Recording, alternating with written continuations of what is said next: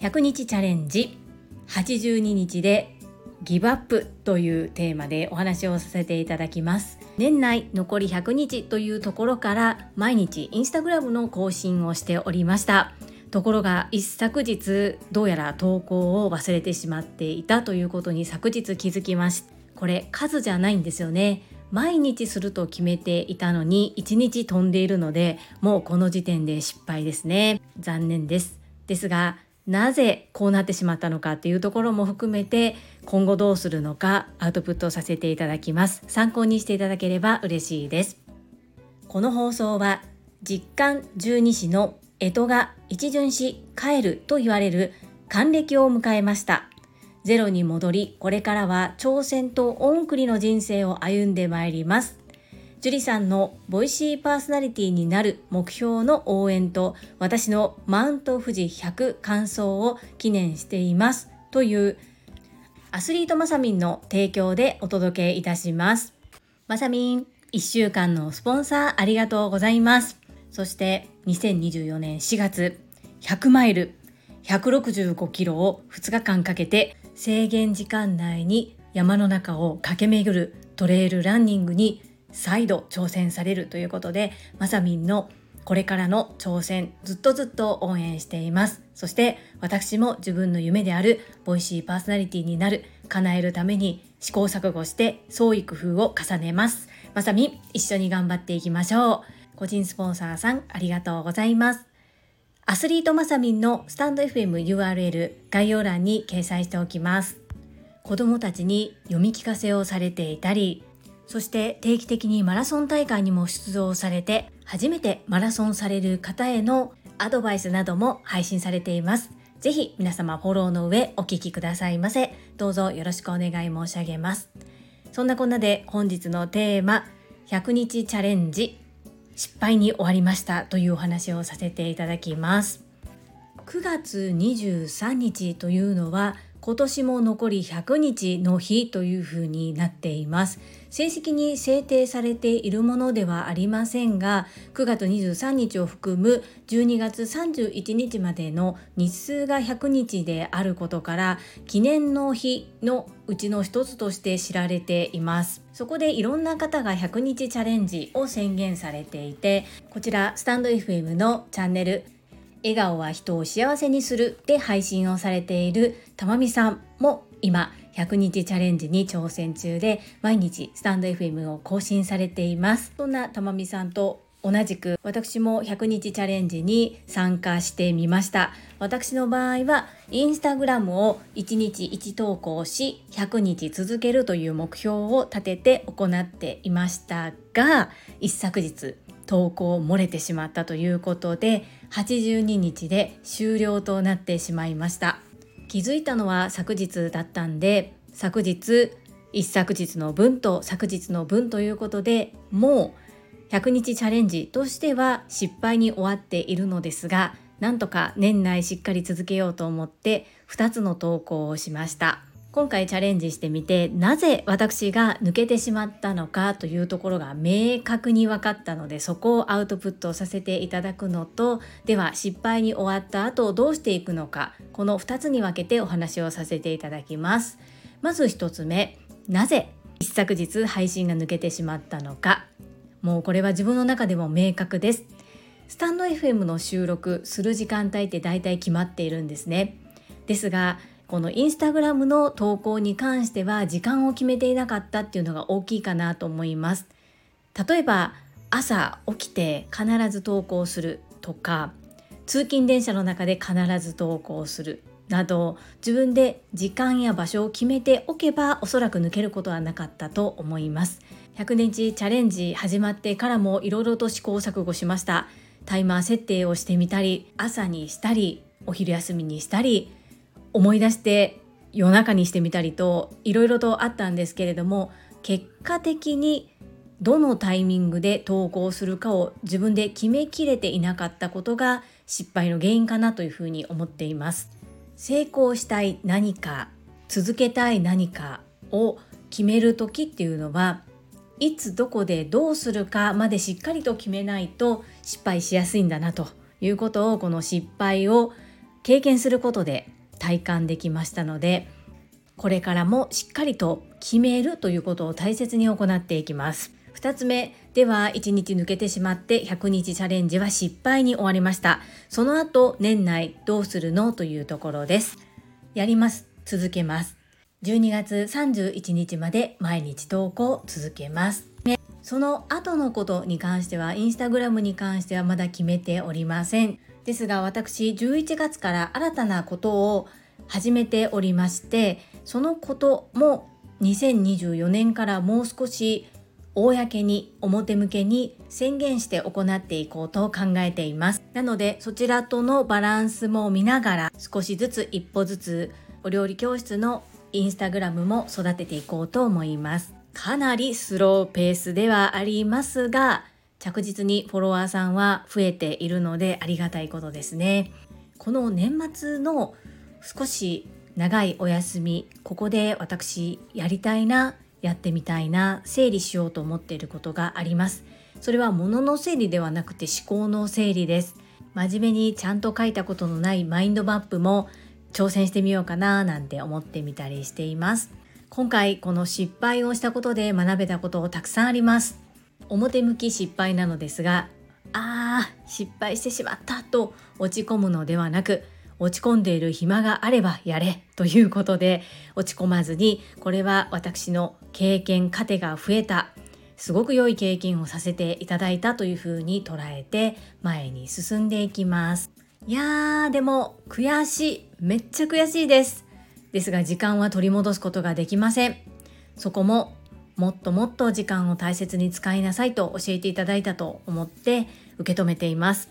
一番悔しいのは自分との約束が守れなかったということです。もう一度自分の行動を見直してまいります。最後までお付き合いくださりありがとうございました。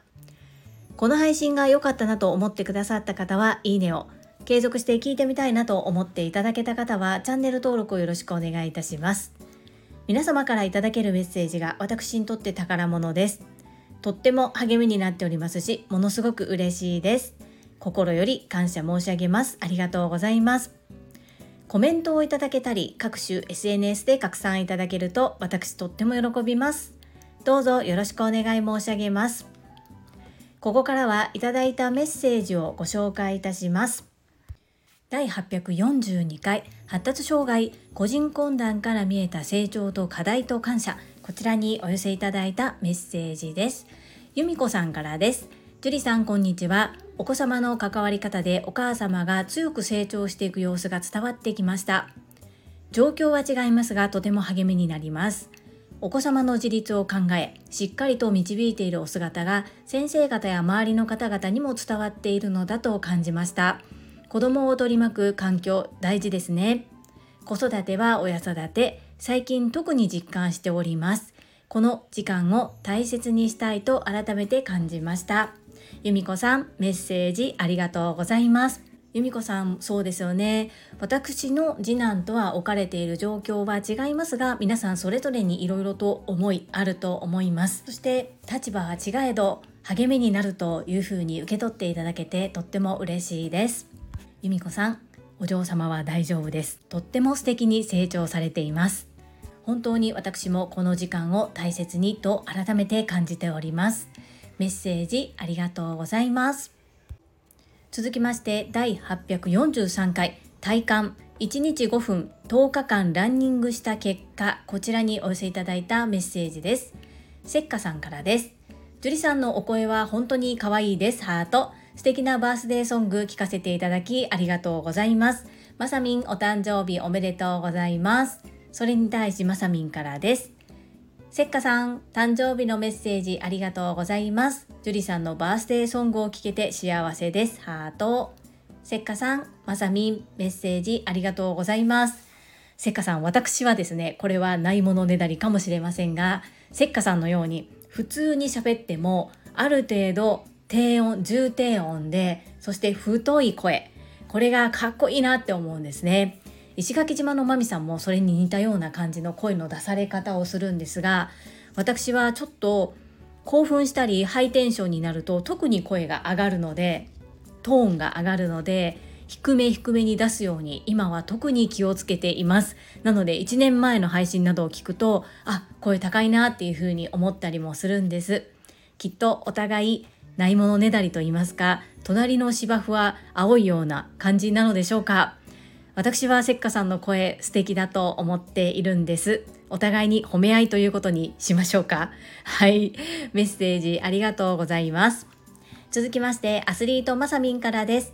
ジュリさん素敵なバースデーソングありがとうございます。すっごく嬉しいです。諦めなければ夢は叶うと信じてお互い頑張りましょう。まさみんダイエットクラブの紹介もありがとうございます。嬉しいです。どんな方法でも OK メンバー募集中です。はい。アスリートまさみんメッセージありがとうございます。そして昨日はアラカン。60歳のお誕生日おめでとうございました。勝手に歌っちゃったんですけれども喜んでいただけてとっても嬉しいです。ありがとうございます。まさみんダイエットクラブこううまく運営していきたいですよね。まさみんと適応さんと私と3人で運営というかグループを回しているっていうのもすごくいい経験になっています。そしてもう少しできれば動きを活発にしていきたいなと思うので何かいい案がないかこれからも試行錯誤してまいります。皆様絶賛まさみんダイエットクラブのメンバー募集中でございます。美と健康と学びを意識したい方ぜひ体のことをしっかり向き合ってみませんか？ご連絡お待ちしております。まさみんメッセージありがとうございます。最後にあーちゃんからです。樹里さん5分ジョギングの話に運動嫌いのオラは衝撃ですどん。えらい。背中の肉なくなって良いですね。あーちゃんメッセージありがとうございます。運動嫌いのあーちゃんにおすすめの運動があります。それはあーちゃんはお手洗いに1日のうち何回ぐらい行きますか？おそらく最低8回ぐらいは行くのではないかと思うんですね。でお手洗いに行くたびにスクワットをしてみてください。5回とか無理って思うんだったら1回でもいいです。仮に1日8回お手洗いに行くとします。行くたびにスクワットを必ず1回したとします。そうすると1日に8回スクワットをしたことになります。これを1週間続けると56回スクワットしたことになります。2週間3週間1ヶ月半年1年続けるとすごい数になりますね。ゼロかそれだけの数かと考えるとやっぱり1日1分1日1アクション何でもいいのでほんの少しだけ自分に自己投資をして健康管理行ってみませんか？あーちゃん残念ながら背中の肉は全部なくなってません。掴んだ厚みが少し薄くなっただけです。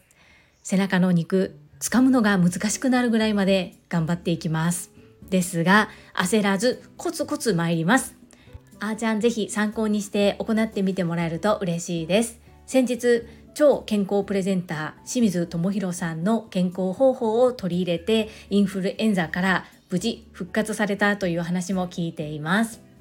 運動嫌いのあーちゃんがお手洗いに行くたびに1回スクワットをする。